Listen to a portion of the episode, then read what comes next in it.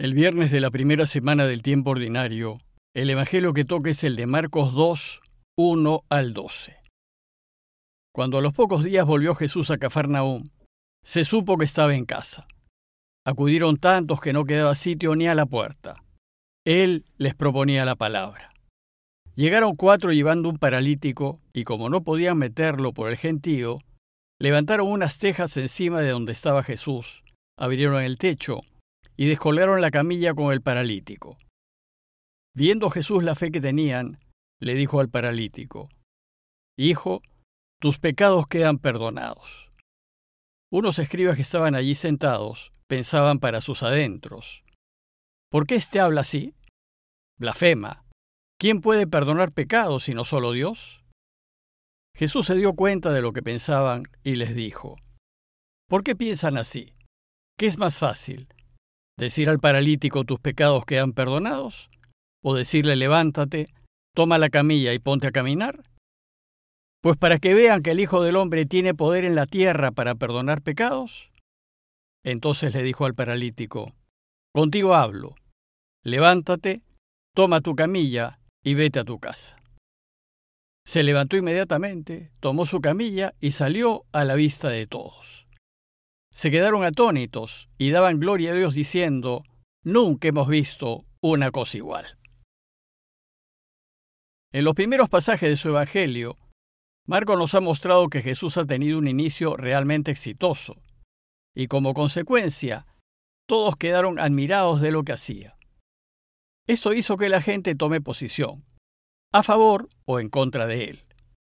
Y así mientras que la muchedumbre se asombra y se inclina en favor de Jesús, las autoridades judías se le van a oponer con fuerza. En lo que sigue, Marcos nos va a presentar cinco escenas a fin de mostrarnos que las actuaciones de Jesús le generaron conflictos con los jefes religiosos y llevaron a que estos finalmente lo rechacen. El primero de esos pasajes es el de relato de hoy, y gira en torno a su capacidad de perdonar. El pasaje anterior terminó diciéndonos que Jesús se fue a anunciar la buena noticia del reinado de Dios por todas las sinagogas de Galilea. Bueno, pues ahora Marcos nos ubica de nuevo en el pueblito de Cafarnaúm, y así empieza el texto. Cuando los pocos días volvió Jesús a Cafarnaúm, se supo que estaba en casa.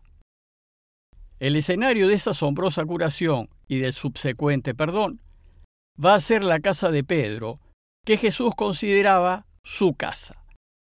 Y ella va a ser también el escenario de la primera crítica que le hacen.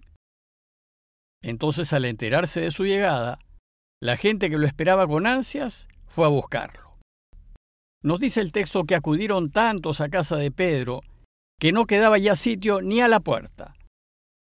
La casa de Pedro y su familia era pequeña, aproximadamente de unos 25 a 30 metros cuadrados, y Marcos nos dice que la cantidad de gente era tal que no había lugar ni siquiera junto a la puerta. Podemos suponer que además de la gente que estaba en el cuarto escuchando a Jesús, había muchos otros en el patio del clan familiar. Del patio central de las casas familiares de Cafarnaúm salían unas escaleras de piedra que llevaban al techo, pues el techo hecho de cañas y barro se usaba para diversas actividades tomar el fresco en épocas de calor, poner a secar pescado o frutas, comunicarse con otras casas, etc. Entonces el texto nos dice que Jesús se puso a enseñarles, a anunciarles la buena noticia. Les enseñaba que el deseo de su Padre es reinar a fin de que se renueve el mundo y que sea un lugar bueno para todos. Y les enseñaba que a nosotros nos toca ayudarlo viviendo de forma que Él pueda reinar. Y mientras estaba en esto, dice el texto que llegaron cuatro llevando un paralítico. Como ya comentamos, los judíos consideraban que todo enfermo era un pecador. Y el hecho de que el hombre sea un paralítico indicaba que se trataba de un pecador maniatado, inmovilizado y atado por su pecado. Pues el pecado nos paraliza completamente, nos cierra el corazón y nos impide hacer el bien. Además, el hecho de ser llevado entre cuatro indica la gravedad de su parálisis. esta persona no podía hacer prácticamente nada. Era absolutamente dependiente de los demás, en este caso de cuatro personas. Es decir, se trataba de un gran pecador. Bueno, pues esto es lo que hace el pecado con nosotros. Nos vuelve incapaces de movernos con libertad. En realidad, nos arruina la vida. Los cuatro que llevaban al paralítico podrían ser familiares, amigos o también cristianos, pues Marcos escribe en torno al año 65 o 70, cuando ya había mucho cristiano. Recuerden que los evangelios son instrucciones, no son relatos biográficos. Bueno, pues el único deseo de esos cuatro era llevar al enfermo ante Jesús. Y para el paralítico, Jesús tal vez era su única esperanza de curación. Pero ya Marco nos ha dicho que la casa estaba repleta de gente y que el paralítico no podía llegar hasta Jesús a causa del gentío. Entonces al grupo no se le ocurrió mejor idea que subirlo por las escaleras de piedra que salían del patio común y romper el techo de la casa en donde estaba Jesús. Los cuatro pues se pusieron a romper el techo de la casa de Pedro. Cualquiera de nosotros protestaría, y de mala manera, pero para Pedro y para Jesús la salud de una persona vale más que un techo. En todo caso, esta solución que se le ocurrió a los cuatro muestra la desesperación que tenían por llegar hasta donde Jesús y lograr así la curación de su ser querido. Pero muestra también el desprendimiento de Pedro por querer ayudar, y ese es el desprendimiento que se espera de todo discípulo. Y entonces, por la apertura que hicieron, descolgaron la camilla en la que yacía el paralítico. Nos dice Marcos que viendo Jesús la fe que tenían, es decir, la que tenía el paralítico y los cuatro que lo habían llevado, pues habían hecho todo ese laberinto solo para que Jesús lo cure. Y estaban absolutamente convencidos de que Jesús lo podía hacer. Entonces Jesús dice al paralítico, Hijo, tus pecados quedan perdonados. ¿Y por qué Jesús lo primero que hace es perdonarlo en vez de curarlo? Porque los judíos creían que la enfermedad era consecuencia del pecado, y para curar la enfermedad, primero hay que remover el pecado. Por eso primero Jesús lo perdona, pero lo hace públicamente. El problema que inmediatamente se suscitó entre los testigos fue si Jesús podía o no perdonar pecados. Nos dice Marcos que unos escribas que estaban allí sentados pensaban en sus adentros. ¿Y por qué éste habla así? Blasfema. ¿Quién puede perdonar pecados sino solo Dios? Los maestros o escribas eran aquellos que conocían muy bien la ley de Moisés, eran los que le interpretaban y le explicaban.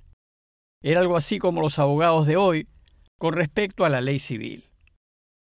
Por eso al escuchar a Jesús decir, Hijo, tus pecados te son perdonados, por el malestar que le generó esa afirmación, reaccionaron inmediatamente. ¿Cómo se atreve a decir eso? Se está rogando una autoridad que no le corresponde. ¿Acaso se cree Dios? Pues según la ley, el único que perdona los pecados es Dios.